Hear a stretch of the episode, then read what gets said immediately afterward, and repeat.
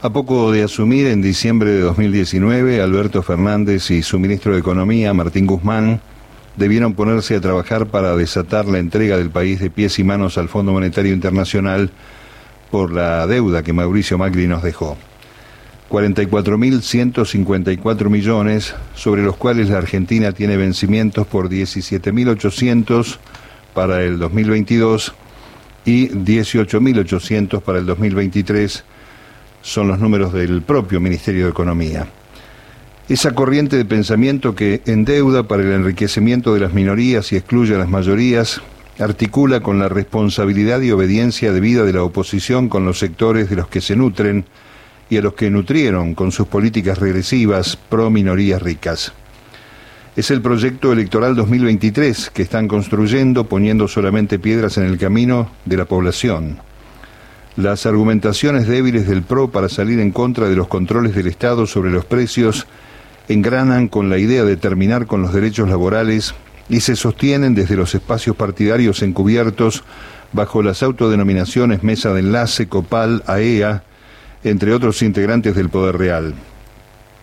Los lazos de genuflexión de sus legisladores y dirigentes se extienden por vinculación ideológica y fanatismo imperial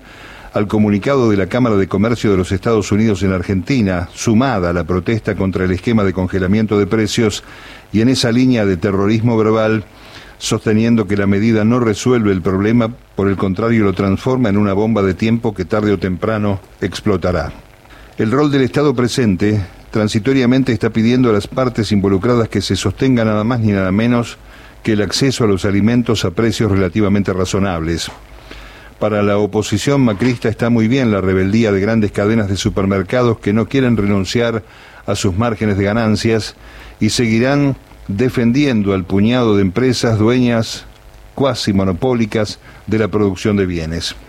El perfil antipopular y proempresario adquiere ribetes increíbles cuando se trata la ley de etiquetado frontal,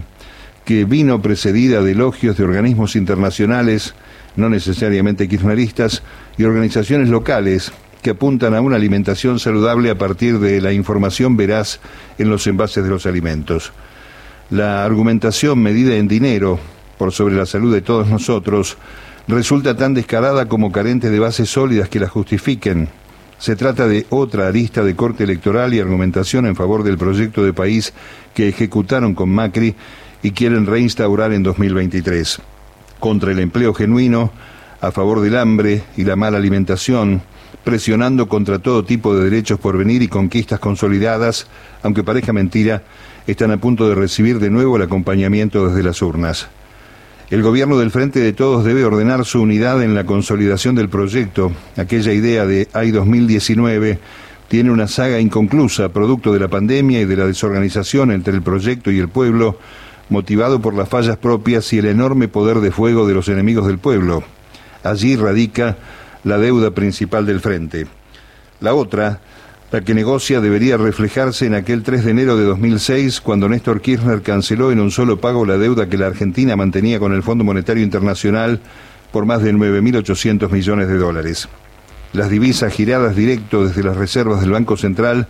permitieron, además del ahorro de intereses, cerrar la puerta políticamente a las intromisiones y exigencias que imponía el Fondo Monetario en la economía interna. Es cierto, el escenario es otro, pero la señal de firmeza política dispuesta a poco más de dos años por el que había llegado la presidencia con apenas el 22% de los votos, debería ser hoy, a 11 años de su desaparición, fuente de inspiración para la unidad y para encontrar el rumbo definitivo.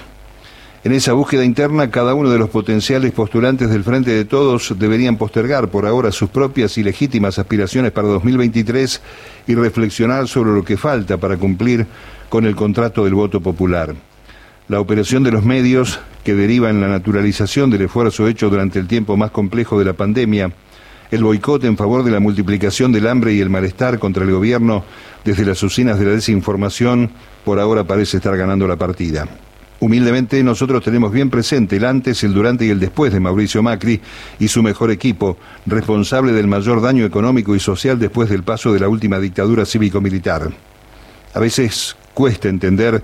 cuando el electorado se queda solo con el eslogan al tiempo que desecha la memoria cercana. Firmado Mario Giorgi.